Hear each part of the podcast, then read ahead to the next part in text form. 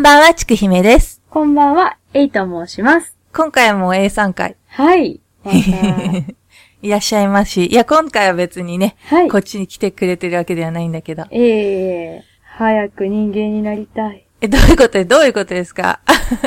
今日はね、なんか、はいうん。あれでしょ？噂によると、はいカメラロールの、あのーピープルのところが、は博物館で平和用とか、ああとなんか仏像とか撮りすぎて友達が自分の愛犬の犬と、あれでしょピープルが全部無機物しかないっていう状態になるんでしょ？いや、博物館で写真撮った後、iPhone に、iPhone のカメラロールって、なんか、ピープルって言って、なんか、あれ多分ですけど、あの、うん。人の顔を認識して、なんか分け、分けてくれるんですよね。で、なんかあの、うんあ、なんか、何々ちゃんとめっちゃ写真撮ってる、みたいなこととか、なんかこう、何々ちゃんの写真めっちゃある、みたいな、そういうことするためにあるんですかね？そうだと思うんだけど、え うわ、平和用の写真めっちゃあるみたいな。しかもなんかさ、はい。松尾芭蕉も紛れ込んでたよね、この間ね。小林さんもいましたよ。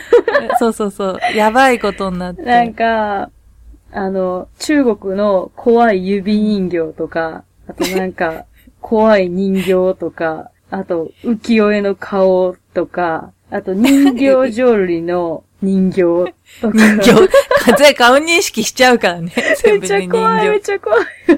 しかもちゃんとなんか、あの、顔認識されて、こう、分類に、だからこう、同じ指人形をちゃう角度から撮ったやつがちゃんと2つとか3つとかになってて、そこ開いたらちゃんと3角度から撮った人形の顔が出てくるんですよね。ねえ。そういうでも、無機物でさえピープルに入りますから。やっぱり、ちゃんと目と鼻と口が、なんか、ありますからね。うん、あるから。そそう。なんですか、かそういう早く人間になりたい話なんですか、今日は。そうです。いや、今日はね。いや、うんこの前は男の子の話をしたんで、今日は女の子の話しようと思って、子ではないよね、この、おっさんで、いいおっさんだったよね、なんか。いっさ、ねえいっさくん。いい、いいおっさんが、なんか、晩年になってブレイクしちゃった話でしょ？そうです。この前は、男の子が、あの、言い張る、まだ子って言い張るんだね。あくまで。心は少年みたいなことか。そうそう、男の子がうん50年後ぐらいにフィーバーした話。今回は何？おば、おばさんがめっちゃ50年後とかにフィーバーする話なの？あ、いやでもね、もっと、なんですかね、こう、悠久の時みたいな。うわ、またあれでしょ。こう、禁じ手でしょ。またさ、あれでしょ。はい本当にに人間じゃない人をやろうとしてるでしょ。いや人キ間ダラジオで。人間ですよ。ね人間ですよ。本当に大丈夫、うんうんまあ、ちょっと聖なる人間みたいな感じはするんですけどね。で今日は、あの、あれです。ハイヌベルちゃんのお話をしようと思います。神様や。神様や。神様。神あ、人間じゃないですよね。いやいや、でもほら、うーんと、ねまあ、あの、桃太郎とか、かぐや姫とかいう感じにちょっと近いお話ですかね。ねねいや、でも竹取物語はね、あの、日本最古の物語ですし。あ、やだ、私、これって怪奇なのって言言ってる人の時のちょっと気持ちが今分かりかけてきた。やばい。昔の。こういうやつ、こういう苦労があったんだね、きっとね。いいですよ。何でもいいですよ。もう A さんが言うんだったら気だなんでしょう、それは。うん。じゃあ、そんな妥協から始まる回を今日は。妥協からではない。そう。惰性と妥協から始ま妥協る。から始まる回をうん今日はお送りしたいと思います。はい。もう、よろしくお願いしおます。願いします。いや、今日はね、あ女の子なんですけど、はいあの、まあ、ハイヌエレちゃんっていう子がいるんですね。はい。で、あの、このハイヌエレちゃんっていうのは、あの、インドネシアの、はいまあセラム島に住んでた女の子なんですけども、こう言い張りますね。ええいや、この子はね、あの、まあ、はいヤシの木から生まれたんですよね。あれあれ。はい。あの、まあ、ヤシの木から、まあ、ヤシの木の上で実がなるのと本当にそっくりな、あの、なり方で生まれたんですね。ね、待って、なり方ってどういうことですか？いやいや、そういうね。で、あの、で、そこでですよ、あの、そのええヤシの木の持ち主だった、まあ、アメタっていう男の人がいましてね。で、その人が、まあ、ハイヌエレちゃんを見つけて、木から下ろして、家に連れて帰って、自分の娘にしたとさっていう話なんですけどもね。まあ、自分家の木になってますからね。そうです、そうです。そういうことですよ。で、実ですよね、実。いやいや、いや、女の子です。ああ。はい。で、でもね、ここからはね、ちょっとね、あの、違ってね、はいハイヌエレちゃんはね、すごい女の子だったんですよ。あ、まあ、だいぶすごいですけどね、この段階でも すごいんです。なんでかっていうと、ハイネウェレちゃんは、なんと、代弁として、いろいろな珍しい、まあ、宝物とか、いろんな、あの、まあ、高価なものを体からいくらでも出せたんですよ。ちょっとよくわからないんですけど、はい。え、大弁として高価なものが、あ、なるほどうん、だから、あれです。あの、まあ、お尻から、金貨とかを生むんだ。そうそう、お尻、お尻から、あの、そういう宝物とかをね、たくさん埋めるんですよ。企画的にね、お尻にしようって言った 神様誰だったんだろうね。ちょっと考えれば口とかにすればよかったのにね。まあ、でもね、そう。でもほら、あの、まあ、こう、ハイネウェレちゃんは、まあ、お尻から出せたんで、ええで、えそしたらね、そのアメタさんっていうね、あの、まあ、自分の木から、あの、娘を収穫した人はね、収穫？み、やっぱり未認識じゃん。のいや、実じゃないですよ。いや、実じゃないんですけど、うん収穫って言ってしまってるじゃん。で、まあ、もうたちまちね、あの、大金持ちになるわけなんですよ。ああ、そりゃそうでしょうね。そうそう。で、まあ、ある日ね、あの、まあ、村のお祭りっていうかね、そういうのがあって、で、まあ、うんみんなで踊りを踊ってたんですね。で、はいそれはまあ、あの、なん、まあ、一晩じゃなくて、こう、何日も何日も続くようなお祭りなんですけど、そしたらね、うんうんハイノエレちゃんは、毎晩毎晩、その踊りの輪の真ん中で、みんなに自分のまあ、お尻から出した宝物をこう、うん全然こう、ためらうことなくみんなに分けてあげたんですよ。出しっぱなしってこと？え、もう、すごいでしょ、もう。みんな大喜びですよ。食べないとダメだよね、結構ね。都度、まあ、いろんなものをね、多分まあ、食べながら、まあ出してるんだと思うんですけど、うんで、まあ、毎晩毎晩ね、どんどん宝物を出していくんですよ。すごいね、黄金祭だね。そうです。でもね、あの、だんだんね、なんか、まあ、村の人たちは、なんかこんななんか、宝物をなんぼでも出せるハリノエレちゃんのことが、なんかちょっと気味悪く思ってきたんですよね。遅いよ。どうしてだかわからないんですけど、なんかちょっとうん気持ち悪いなっていう。なんかこう、うんなんやこいつって思うようになって、で、怖くてなんか憎らしくなってきて、うん、で、あの、最後のね、お祭りの晩に、踊りが始まる前にね、ハイネベレちゃんがいた広場の真ん中にね、深い穴を掘っておいたんですよ。うん。で、その晩ね、あの、まあ、今までみたいに、あの、みんなで、あの、まあ、踊りの真ん中に行って宝物をね、また今日もお尻から出して与えようとしたハイネベレちゃんを、踊りながらみんなでその穴に突き落として、うん。で、上から土をかけて、その上をこう、みんなで踏み固めて、生き埋めにして殺しちゃったんですね。すごいね。ねえ。手のひら返しがね。そうなんですよ。急にね、どういうわけだかわかんないですけど、うんと、気味悪くなってしまってね。で、あの、でもアメタさんはそのことを知らないわけですね。あ、そうなんだ。そうなんですよ。これはね、うん村の人たちがアメタさん以外のね、あの、うんしたことなんですけど、で、次になって、あれ？いない。ハイノエルちゃんがいないってなってね。で、うん一生懸命探したところ、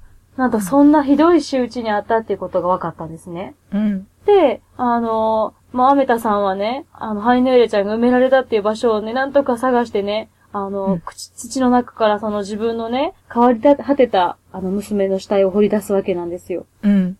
で、あのその後に、あの、まあ、ちょっと、アメタさんは何を思ったかわからないんですけど、その死体をね、あの、バラバラに切り刻んで、ちょっと待って。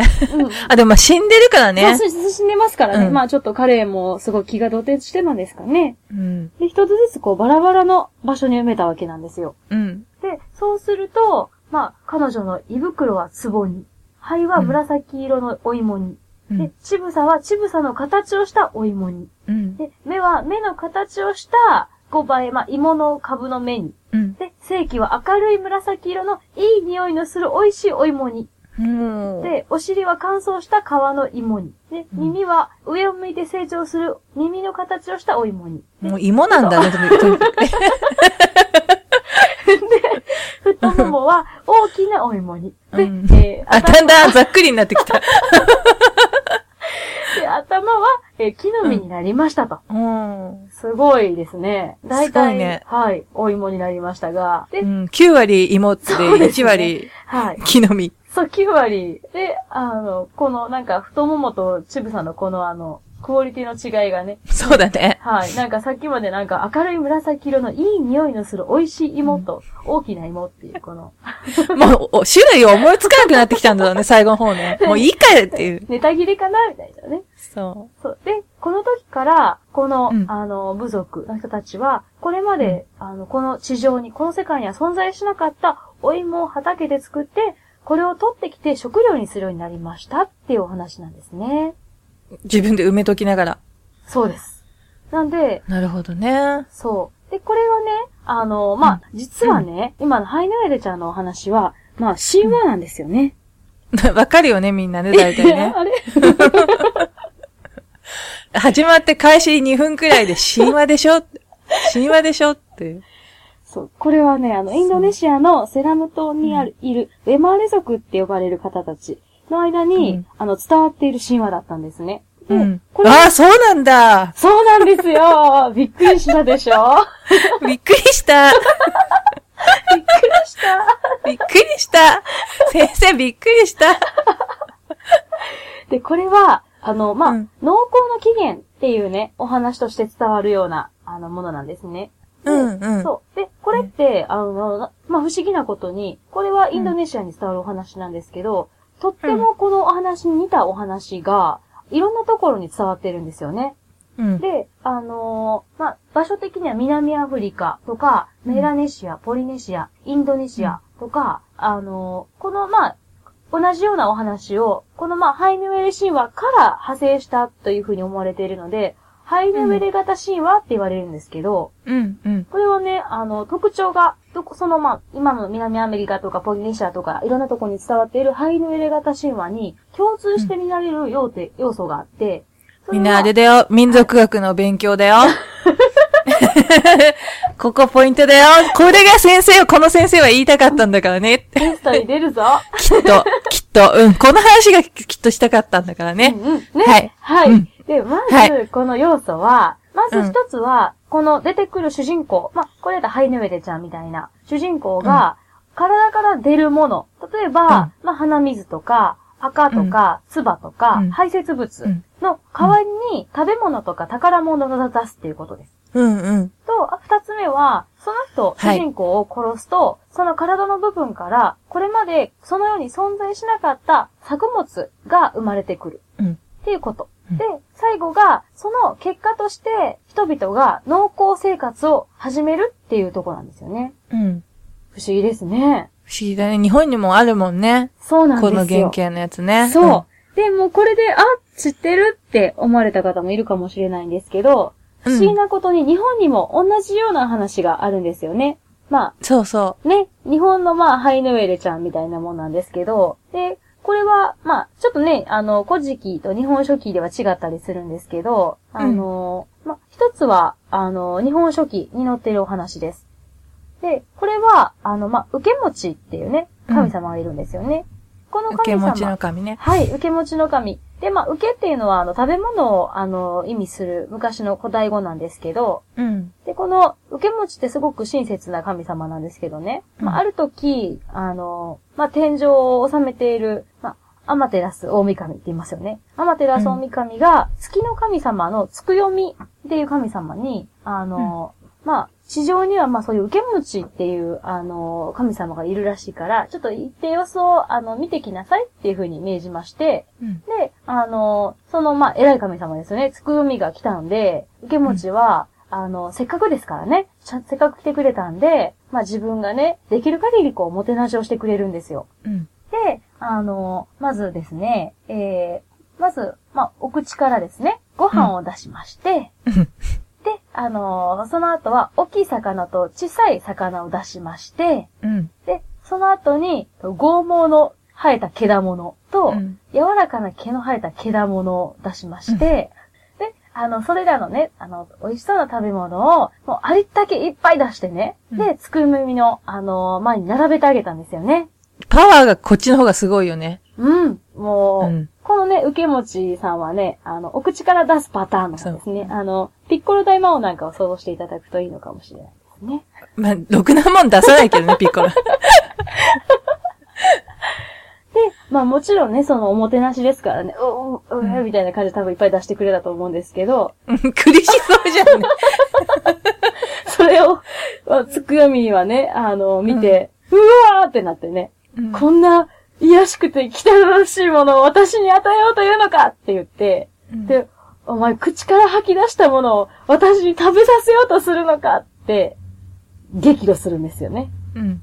って言って、あのーその場で剣を抜いて、あの、受け持ちの神を一思いに切り殺してしまうんですよね。そうそう。あの、あれだよ。えっ、とね、山岸良子先生の漫画でもあるから、わかりやすくあ読めるよ。あ、受け持ちが。うん、あのー何の話だっけな。しあの人結構神話を書いてるあ、から、はいはいはい。うん。読みます。そのエピソードをね、はい。書いてあるやつがああったと思う。ええー、やっぱピッコロダイヤモンドみたいな感じで書いてあるんですかね。あとね、あのー口からだけじゃなくて、確か下からも出してて、ほら、えっ、と、そうですね古事記と、はいうん、混ぜてやってるから、そうですね、そうですね。そうそう。確かに確かに。そうなんですよ。そう。読みます、山岸良子先生。うん。大変だね。えいさん読まなきゃいけないものが、どんどん、どんどん。どんどん増えていくぞ。そう。あそうそう。それで、あのま、まずこれで、まあ、切り殺してしまいましたと。はい。で、まあ、ここまでもなんか似たような話ですよね。うん。ねまあ、お尻とお口っていうところは違いますけども、で、その、いっぱいいろんなものを出せる人を、まあ、殺してしまいましたと。で、で、まあ、つくよみはね、それでバサッと切り殺した後、あの、まあ、アマテラス大神のところに戻ってね、こんなことがありましたよって報告したんですけど、アマテラスは、もうカンカンに怒るんですよね。うん。お前のような邪悪な神にはもう会いたくないって言って。で、何してくれてんねんと。そうそうそう。でうんちょっと見ておいでって言ったらね、殺してきましたって言ったわけですからね。何やってんねんっていう。テンションが違うよね、もうね。そうなんですよね。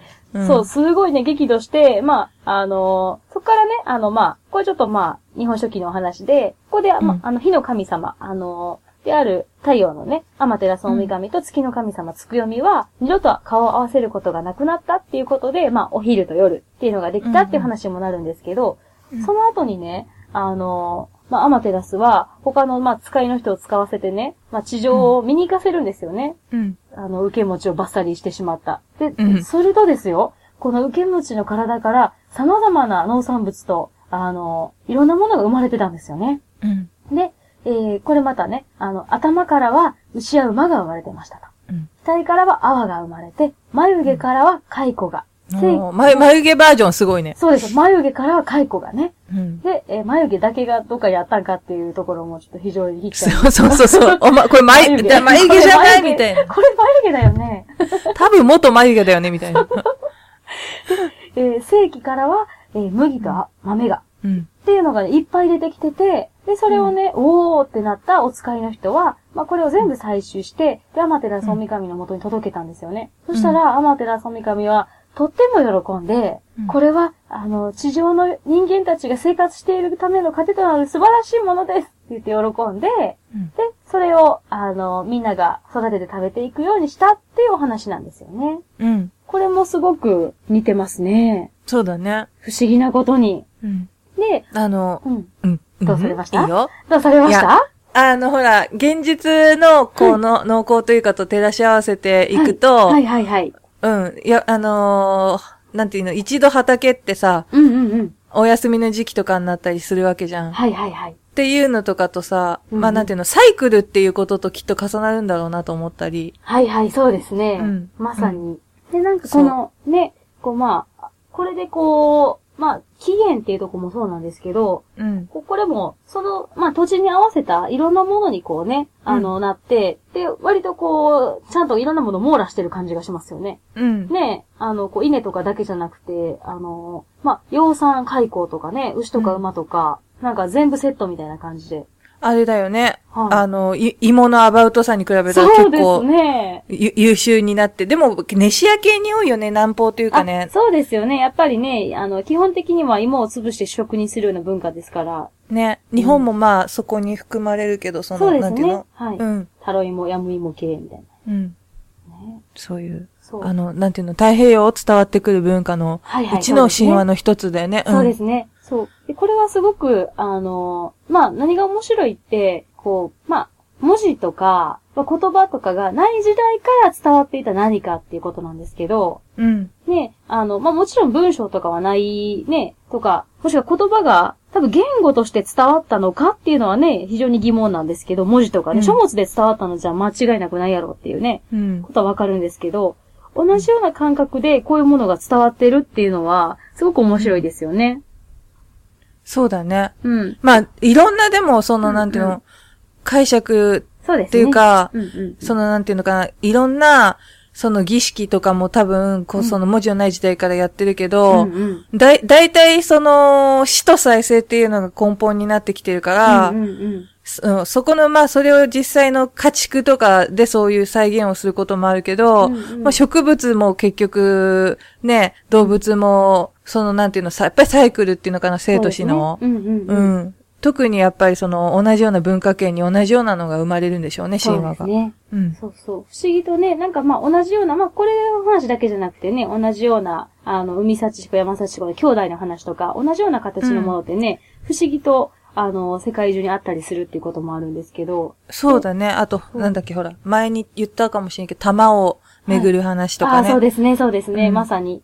で、そういうのも考えていくと、あの、まあ、この場合ね、あの、すごく面白いのは、この、インドネシアのこのね、ハイヌウェル神話のところって、まあ、そのうん農耕の起源っていうところと、あとその、うんまあ、女神、神様を殺害するっていう話が一緒になるんですよね。うん。うん。うん、で、でもね、この、あの、面白いことにというか、ちょっと理にかなってるような気がするところもあって、っていうのは、あの、お芋って、親芋をね、あの、から、こう、を切って、埋めて、あの、お芋を作ることがあるんですよ。うんうん。っていうのは、あの、親芋を、大きいやつをね、こう全部切り刻んで、でうん、浅めにこう埋めるんですよね。バラバラにして。で、そうするとそこから芋が生えてくるっていうね。うん。でそういう意味では、あのーこう、まあ、再現というか、逆にこう、そういう要素から、あの、こういう話が生まれたのかもしれないなって思ったりもしますね。いいよ。いいよ。この人人物ラジオで芋の話始めたよ。ええ女の子のね、女の子の話ただけ、大丈夫、いいよ。いいよ。むしろ、ちくひめさんのあの、多分こう、フィールドなんで、そうそうそう。そうそうそう。ね、逆にちょっとこう、あんまりこう、広げすぎると、こう、あの、なんやらわからんみたいなことになるかもしれないんですけどうん、でも、大丈夫だよ。あ怖いよ。いやいや、大丈夫、大丈夫。うん。そうそう。でも、うんあの、この、まあ、今もね、今もというか、あの、このハイネウェル神話のような再現とかをお祭りでしてたりすることもあって、確かにさんご存知かもしれないんですけど、あの、今でも、まあ、一つの、まあ、部族っていうんですかね、あの、しかなんか、えっ、と、ニューギニアとかだと思うんですけど、うん。のね、あの、マリンドアニム族っていう人たちがい、あの、やってたね、お祭りがあるんですけど、うん。それはね、あの、まさにハイヌウェル神話の再現なんですよね。へえ、やっぱりあれですか？はい。お尻から黄金とか出すんですか？これはね、ちょっとお尻からは出ないんですけど、うん。それ以外のものは、すべて、あの、再現してるというように言われても、うん、あの、いいくらいかもしれませんっていうのでね。うん。そう何かっていうと、あの、マヨ祭りっていうのがあるんですよね。で、うん。それは、あの、まあ、ちょっとカニバリズムとかとも近いと思うんですけど、うん。あの、まず、まあ、ある一人の女の人が決められるんですね。で、その人が決められて、その人は、あの、まだ何も知らないと。今、生まれたばかりで、何も知らない、まっさらな状態だという設定で始まるんですよ。うん。なんですけど、そのね、お祭りはね、あの、5ヶ月ぐらい続くんですね。長いね。そう。で、うんそこで、あのーまあ、今、今までもう身につけてた衣服とかすべて取ってもう真っ青な状態で、で、うんバナナの葉の上に、あの、精液を混ぜた泥で、で、歯を黒く塗って、で、うん。あの、まあ、で、体を、えっと、粘土で白く塗って、なんか今さ、さらっとすごいこと言った。うん。だ、誰のなんだろう、それ。うん。もうねえ、ねえ、で、で、そのね、まあ、あの、ココヤシの葉を与えられて、うん。だからまあ、ヤシの木から生まれるみたいな感じなんですよね。うんうんうん。だから体をすっぽりと覆って、そこから始まるんですよ。うん。で、まな、なんか見たことあるね。あ、もしかして、あれですか、諸星大二郎先生のマットメンですか？そうです、そうです。うん。なんか見たことあるな。ピキニ、ピキニのピキちゃんですよね。そうそうそう。パチッ、パチッ。マット、マットメン好きそうだよね。大好きです。諸星大二郎先生のマットメンをぜひお読みください。諸星大二郎先生いいよね。最高ですね。うん。あの、これもね、そう、あの、あ、いかんいかん。な、なるほどね。うん。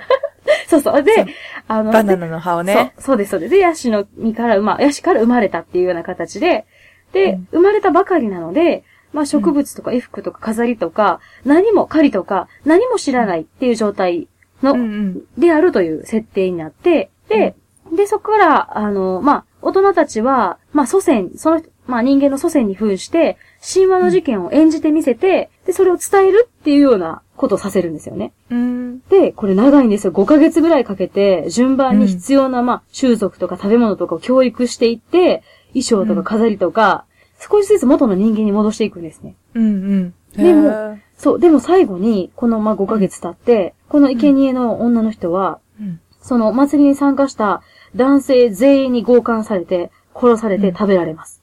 それでも禁止になってないの最近は？今はもうしてないようですけどね。そうだよね。うん。う。うんん。なるほど。そうなんですよ。で、その骨は新しく植えられたばかりのヤシのそばに植えられて、うん。で、またそこで物が育っていくっていうようなものなんですけどね。うん。なんかさ、同じさ、はい。カニバリズム系だったり、生贄系だけどさ、はい。あのーやっぱり南米とかの思想とは全然違うね。その、そあ根本にさ、ね厚と豊穣っていうところがあるっていうのがね。そう、そうなんですよ、そうなんですよ。ちょっと全く違いますよね。うん。女性である必要がないわけじゃん。あっちは南米は生贄の対象が必そうずしも。ですね、そうですね。でも女性と豊穣が結びついてるっていうのがさ、こっち南方系は重要なんだもんね。すごく重要ですね。やっぱりこう、自母心っていうか、うあん。の、こう、まあ、まあ、自母心っていう考え方はあれですけど、その、やっぱ自然とかはお母さんやっていうような感じですよね。だからその、何ですかね、こう洞窟とかのね、細いこう道の洞窟の奥に開けたところに絵を描いたりしたりするのも、こう、うんそういう、なんでしょう、まあ、参道というか、とか、うん。こう、まあ、お母さんの体から、まあ、うん。動物とか食べるものとか植物とかが生み出されるみたいな。うん。で、またそれが枯れて、またそれが生み出されるみたいな、そういうね、生と死のサイクルが、まあね、豊穣であり、こう、女性の、なんでしょう、こう、命を生み出すことみたいな。あれでしょ？お母さん、僕をもう一度妊娠してくださいでしょ？あ、やだ 無理やり手玉ぶっ込んでくるからね。そうですよ。本当に。うん。そうそうそういうやつね。そうです、そうです。そう。で、あの、ここでね、いや、まあ、今日は、あの、ちょっと、あの、もうちょっとちくひめさんにはバレてるかもしれないんですけど、あの、最終的にちょっと行き着きたいところがありましてね。でもほら、あの、はい北条っていうところでね、絶対繋がるから、いい、いいあれですよ。いいラジオになりますよ。誰目線 誰目線だろう、今のね。誰目線だ、これ。今、誰ですか？わかんない、わかんない。わかんない、なんだろうね、今のね。知らない人がいた。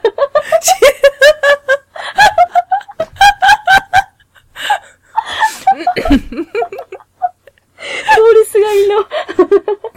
そう、誰か今、あれだね、来ていなくなった。スーっていなくなった。来訪心ですかね、ちくひめさん今のは。来訪心だね、多分ね。そうなんですよ。うんそう。でね、あの、まあ、私ね、あの、ハイヌエルシーンはもともと好きやったんですけど、うん。あの、今回ね、あの、割と最近、衝撃的なことを、まあ、一つの学説としてね、あの、知ったことがあって、うん。っていうのはね、何かっていうと、あの、まあ、縄文なんですけどね。うん。あの、何かって言いますとね、あの、まあ、不思議なことがあったんですよ。で、うんあの、これ山梨県にあるね、遺跡なんですけど、うん。この山梨のね、えっと、釈迦堂遺跡群っていうところで、1980年から、あの、うんされた発掘調査でね、不思議なことが分かったんですよね。はい。で、まあ、遺跡からは、あの、1116点もの、あの、おびただしい数の土偶の破片が出土したんですね。うん。なんですけど、完成された、だから、まあ、あの、5体満足の土偶は一つもなかったんですよ。うん。うん。1116も発見されたのに、1個もなかったんですね。うん。で、しかも、あの、この調査の結果分かったことは、うんあの、これは、あの、一つ5体満足に作られたものが、あの、うん壊れたっていうことじゃなくって、うん。わざわざ、ああの、手、足、頭とかを別の塊から作っていて、うん。で、それを、あの、後で、まあ、木とか竹とかの芯材で接合させてくっつけてたんですよね。うん。どうしてそんなことをって思うじゃないですか。うん。そまあはい。どうでもいいですけどね。どうしていやいやいや、いやいやいや、いやいやいや、って、すごい、なんでそんなことが行われるの？全然わかんないよって感じわですよ、ね。からない。知りたい。すごく知りたい。夜もすごく眠れない。知って眠れない。思ったらですよ。思いますね。うね？ん。思ったところに、うん。あの、突然ね、縄文の話を始めたと思ったんですけど、あれ、うんこれ、えいや、大丈夫大丈夫。うんあれ、ちょっとこれ、聞いたことあるような気がする？みたいなね。なんかちょっと流れが、さっきの流れとね、はい。うんもしかしてっていうことですよね。うん。それは、あの、神様の死っていうことと、まあ、はい。まあの、この始まりっていうことなんですけど、うん。これはもしかして何かのためにわざわざバラバラに作ったのではないか。うん。そう、だってわざわざこんな面倒な作り方をする必要ないじゃないですか。うん。だから、まあ、そもそも道具ってね、結構バラバラで見つかることが多いんですよ、とかいう話は前もしてたんですけど、うん。ね、まあ、それはもちろん祈りのためとかいろんなことがあったりするんであれなんですけど、うん。でも、あの、まあ、この縄文中期ぐらいからそういうものは見つかるんですけどね、うん。作られては壊されるっていうサイクルが、これは決定的になったんですよね。うん。うん。っていうことは、あの、このまあ、1116体の、あの、道具の破片、バラバラなものが示しているものは、それだけ作られて壊されてを繰り返してたってことですよね。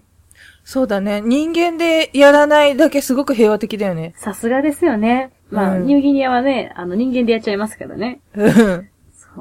でもこれを、あの、ずっと繰り返してたんですよね。こういう儀礼を。何かのために。うん。何のためかはわかんないですけど、で、そうなった時に、これはもしかすると、あの、まあ、あの、縄文って最終文化って言われてますよね。あの、稲作が伝わる前なんで、うんあの、夏には、まあ、魚を取り、で、あの、さまあ、秋には木の実を取りとかね。うん。っていう風に言われてたんですけど、あの、ある程度作物の栽培が行われていたのではないかと。うん。うん。で、そういう、まあ、北条の女神のような、その、自母神のようなものの主体から何かが生まれてくるっていう。何かがうん、作物が生まれてくるっていうことと、うんそれを物語にした、物語った、その、まあ、ハイヌベレ神話みたいな、そうの、ん主体から何かが出てくるっていう、その、まあ、作物、あの、起源神話がうん。あったのではないかと思わずにはいられないっていうことですよね。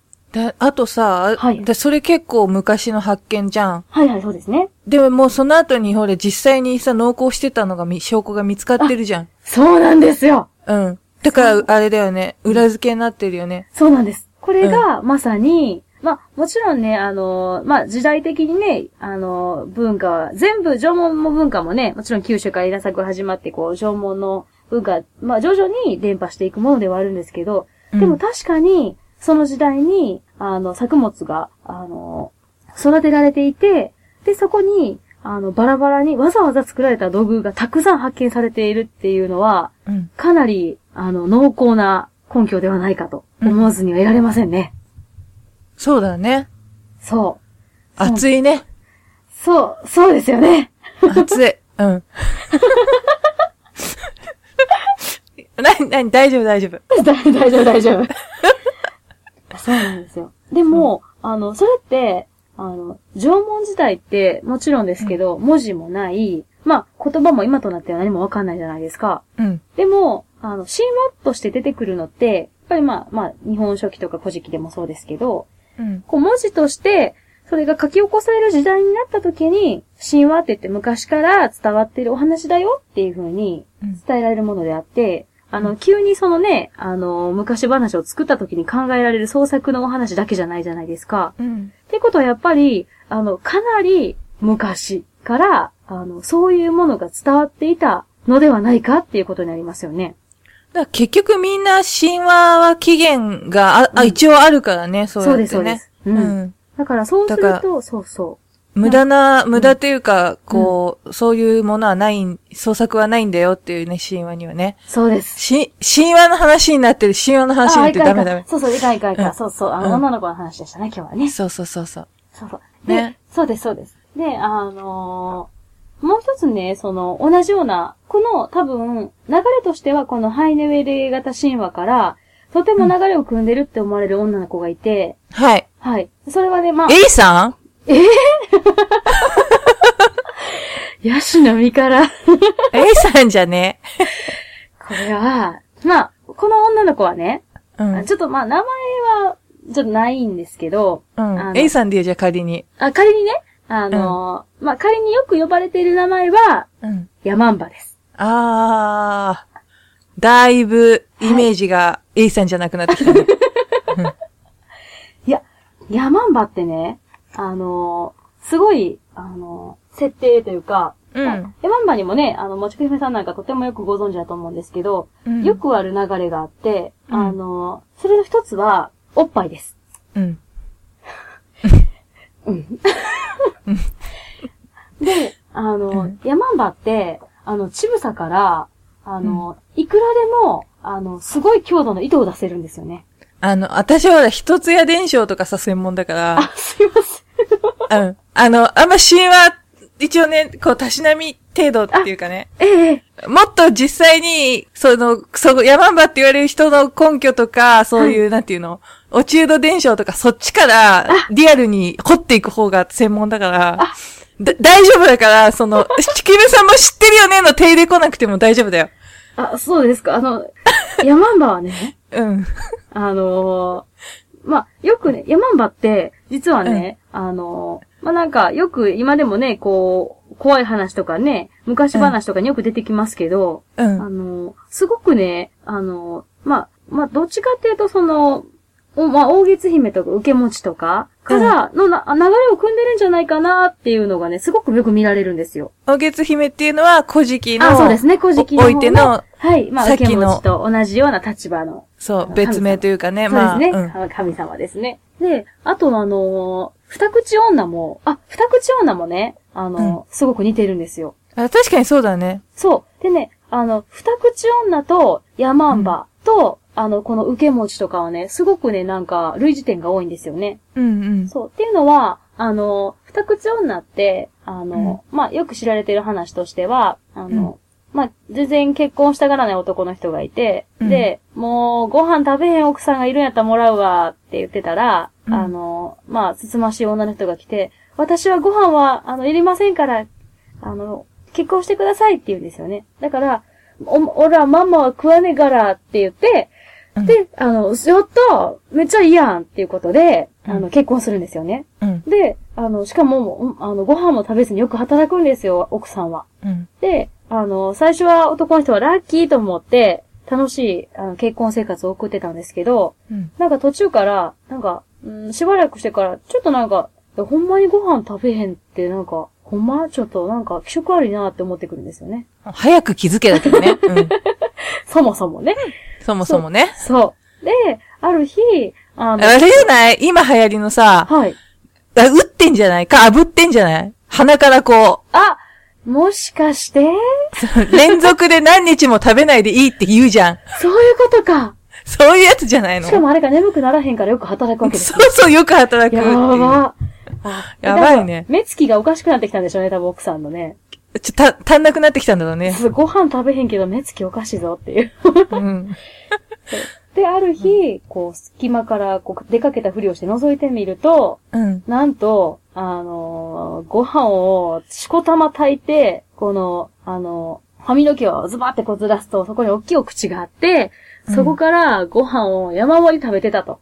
え、じゃあ、旦那も案外厳格なんじゃないのそれ。あ、むしろね。一緒に炙りやってて。あ、無理や、あ、ちょっと影響受けてきちゃってみたいなね。影響受けてきちゃって。そうか、そういう話えらい、えらいことだね。えらいことで。えらいことだよ大変なことですよ、もう。うん。すごい奥さんもらっちゃいましたよ。うん。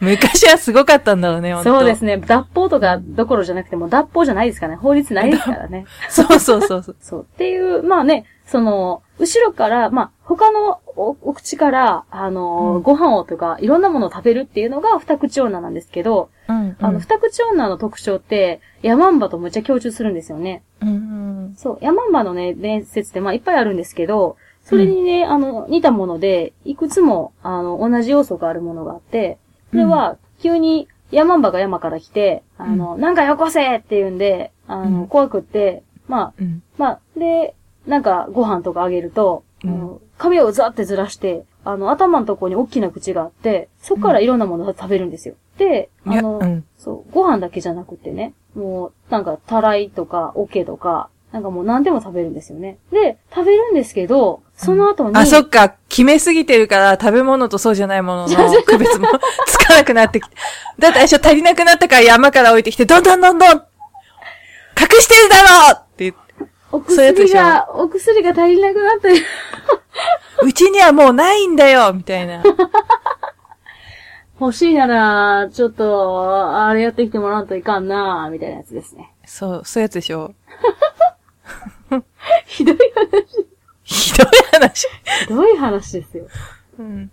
でも、そうそうそう。でね、あの、うんそうすると、その後にね、あの、ヤマンバは、この、ちぶさからね、あの、まあ、例えばもしくは、まあ、もしくは代弁として、うんあの、いろんなものを出すことができるって言われるんですよ。尿からも検出されるっていうもんね。あれがね。うん。あれがね。陽性反応が出たりしますからね。うんそうそうそう。そう本当に、うんでも、その、ヤマの場合は、あの、うん出すだけじゃなくて、いろんなものを蓄えて出すって感じなんですよ。うーん。うんそう。だから、それがちょっと、こう、なんでしょう、一緒になったような形っていうんですかね。うん。そう。で、あのーだからいろんなもの、例えばこう、山からヤマンバが来て、娘さんがこう、何でも食べさせたら、で、うんありがとうって言って、で、その後に、もうなんか山中とか庭中にこう、だから代弁をして山に帰るんですよ。で、あの、迷惑。わしわしが残すものを大切にしろとか言って帰るんですよね。で、でも大体その、あの、で、娘さんとかすごいいい人なんで、ね、うんなんか、うわ、気持ち悪いとかみんながめっちゃ言うんですけど、うんでも大切にしろって言われたからって言って、綺麗に洗ったりするんですよ。で、綺麗に洗ったりすると、素晴らしく綺麗な織物とか、素晴らしく綺麗な糸とかが、うんうんあの、出てきて、その家は大金持ちになったとさ、みたいな話が多いんですよね。あれだもんね。よくほら、体内に隠して成田から持ち込むって言うもんね。だから、時には皮膚を切って入れたりするようなこともあるって言いますからね。ねあ、そういうことね。なるほどね。うん。違う違う。で、受け取った人はほら、綺麗に洗ってさ、そうすると、中からちゃんとね、はいはい。パッキンしたやつが出てくるんでしょ？あ、そうです。ちゃんとその後にカバーとかやっぱ被せてるでしょうからね。ね。白いあれがね。そういうね。そう。でも、すごく、あの、まあ、類似点が多くて、で、うん。まあ、もし、まあ、それは代弁やったり、もしくは、あの、ちぶさから、あの、出る糸やったり、まあ、うんお乳やったりもするんですけど、うん。で、あの、これがね、このヤマンバにでよくその出てくるのは、まあ、うんだいた、だいたいそのなんか代弁とか、まあ、お乳とかなんですけど、うん。まあ、こういうヤマンバは、あの、絶大な力のある大きな乳房を持つって言い伝えられてるんですよ。へえ、え、A さんじゃないの？やっぱ。何絶大な力のある巨大な乳房って絶絶大な力のある。何の力なんだろう、それ。いや、それはあれですよ、あの、あの、こう、乳房から出てくるもので、あの、ち、あお乳がすごい強い糸になったりとか、うん。そう。あとはあの、なんか、乳房を広げて、なんか、あの、娘さんをさらったりすることもあるようですから。なダンボの耳みたいな感じのやつ。うんそう。あとなんか、あの、寒い時に、あの、ヤマンバが入ってきて、焚き火で、あの、大きなお乳を温め始めたりとか、迷惑じゃんね。そういう話もありますね。うんでも、このお話は、この、あの、まあ、縄文のね、時代にね、こう、た、うん称えられてきたような、こう、うんまあ、女神様的な感じと、うんこう、すごくこう共通するような気がするんですよね。妖怪は神が霊落した姿だからね。霊落、霊落して。だから、霊落するとヤマンバになるでしょ？ハイヌワルちゃん。土偶はやっぱ、あと後々ヤマンバになったわけですかね。そういうやつじゃないの。まあ、でも結構そうじゃない？ジャコツババアとかだっておっぱいすごいさ。そうかも。だから、うんその縄文時代の土偶って、乳房とかお尻、すごいはっきり強調的に表現されてるじゃないですか。うん。そうで、明らかに異常と言えるほどの大きな乳房を持っているものも多いんですよ。うん。でも、それは、あの、やっぱりまあ、法上っていうものを表すものでもありますし、うん。あとはその、なんでしょうかね。この、同じような、あの、なんていうのかな、こう、性質やっぱりこう、民主、民間の中でね、ずっとずっと、あの、伝えられてきて、多分、このヤマとかは、古い古い、その、神様、女神様の、が、民間の伝承の中で、こう、ありがたい女神様から、不気味な妖怪に変化したんじゃないでしょうかね。ね、柳田曰くそういうことだよね。あそういうことですね。柳田曰く。柳田。か神、神が霊あ落したって、そうですね、まさにね。一つ目校とかを彼は推している。まあそうじゃないよっていう人もいるけどね。はいろんな説があるけどね。うん。そうですね。と、まあ、言えるわけで、うん。そうなるとほらね、なんか、やっぱり、すべてを、まあ自然、まあやっぱりでも突き詰めると自然心なんですけど、うん。やっぱり自然がお母さんっていう、なんか、あの、母なる海って言ったりとか、うん。うん。なんか大きなものとか、こう、生まれる場所って全部こう母に例えられることがすごく多いじゃないですか。うん。で、なんか、最初はきっとそこから始まるもんだと思うんですけど、女は海ってやつでしょ？そうです。ううんん、ふんふんふんふんふんふん歌知らねえんじゃん。いや、ちょっとなんかあの、ほら、最近ほら、ちょっと厳しいって言うじゃないですか。ああ、そっかそっか。この間だってジャニーズ歌ってたもんね、あなたね。私は反省しました。あ眠い、眠いの回でジャニーズ歌ってた。あの時はほら、あの、意識がね、あの、いや、でも今は大丈夫です。そう、今はもう先生だもんね、ちょっとね。そうです。でも、うんまあそう思う教えて、縄文先生ああ、ミイラ先生とジョーン先生がいる正しいラジオだよ。うわ あの、なんか、なんか色が茶色いんですけど、全体的に。ぁ全体的にちゃう。黄色なんですけど。で、連絡した姿だからしょうがない。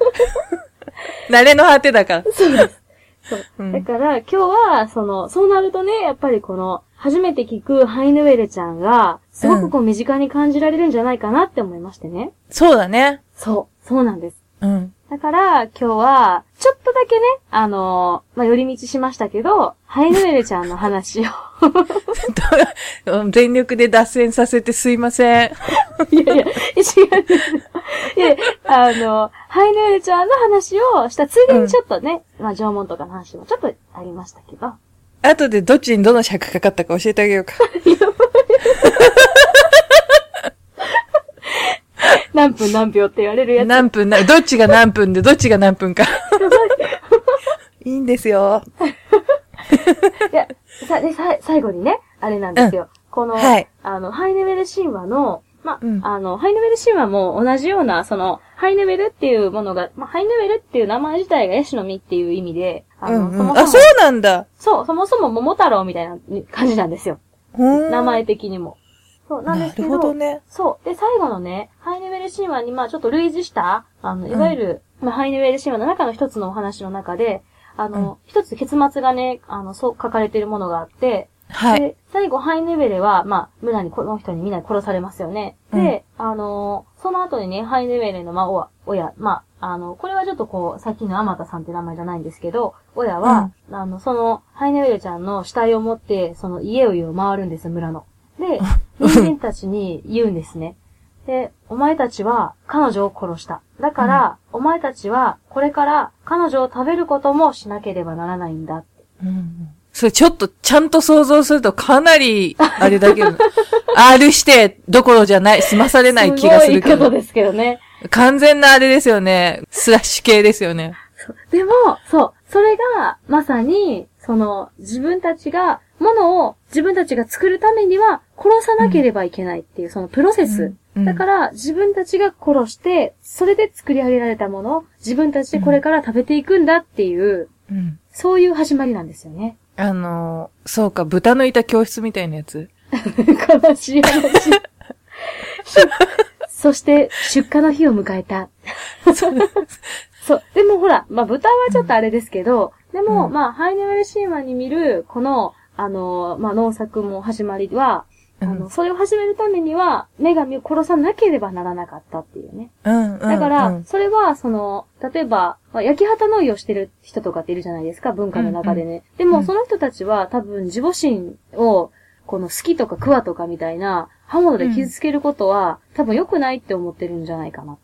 うん。で、そのほら、その、土とかはお母さん自身じゃないですか。うん。で、そこにもう歯を入れたりとか、あの、傷つけて、あの、耕すっていうのは、うん。良くないっていう考え方も中にはあるんですよね。うん。そう。でも、そういうのってなんか、ちょっと、その、女神を殺して自分たちが食べるっていうのに似てるなと思って。うん。だから農作を始めるっていうことは、あの、今まではこう、あったものを取るだけじゃないですか。うん。でも、こう何かを育て始めるっていうのは土を自分たちで掘り返して、うん。で、その取ったものを埋めてまたそこから生やしたりするっていうことで、うん。その今までみたいに受け取るだけじゃ済まないみたいな、うん。そういうこう変化があるのかなって。なるほどね。バリエーションがいっぱいこう、分かれていくけど、まあ、根幹は、はい。っていうことだよね。そうなんです、そうなんです。一緒。というかね。そうなんですよ。うん。なんで、こう、なんかいろんなところで、なるほどなって思うような女の子の話があったんで、今日は。うん、無理に末尾にくっつけりゃいいと思う。女の子って言えばいいと思って。いいよ、面白かった。はい、今日はちょっと、あのー人物ラジオ。でも、でも、はい。あの、いいんですよ。逆に、その人物、そういうのを、信仰というのと一緒に、うんうん。こう、なん農農作業をして、そういうのを守ってきた人物の話っていうところをクローズアップすればあいいわけですよ。なるほど。そうですね。そう。そうそうでも、そうそう。今でもでもそういう、こう、イメージを持ち続けてるのは、こう、我々自身が、もうね、こう、引き継いできた、きっとイメージですよね。そだから、それは、縄文、もっと前から繋がってるんですよ。う。ね。だから、まあ、そういうね、いろいろこう、ちょっと柔軟に、はい。イメージをね、羽ばたかせてみると、はい。神話っていうのもものすごい結局そういう、なんていうんですかね、神よの遠いことじゃなくて自分の生活と直結してて面白いんではないかっていう話ですよね。ありがとうございます。はい。散らかして片付けさせるという、この、あれでしょ、悪魔のだから、出すだけ出して食え食えみたいな。え、そんな A さんの底から出たやつを私にみたいな。そういうやつでしょ。そんな汚いものが食えるかって、バサーバッサあれなんか眉毛から蚕じゃ眉毛ないから蚕が。太ももから大きな芋が。そうやっぱ F カップは紫の芋だ、みたいなね。あの、紫、そういうあ明るい紫の良い香りのする芋ですね。芋っていう。そういうやつ。ということで、今日は、ハイネウレちゃんのお話をお送りしました。はい。面白かったです、でも。すいません。ありがとうございました。はい、ありがとうございました。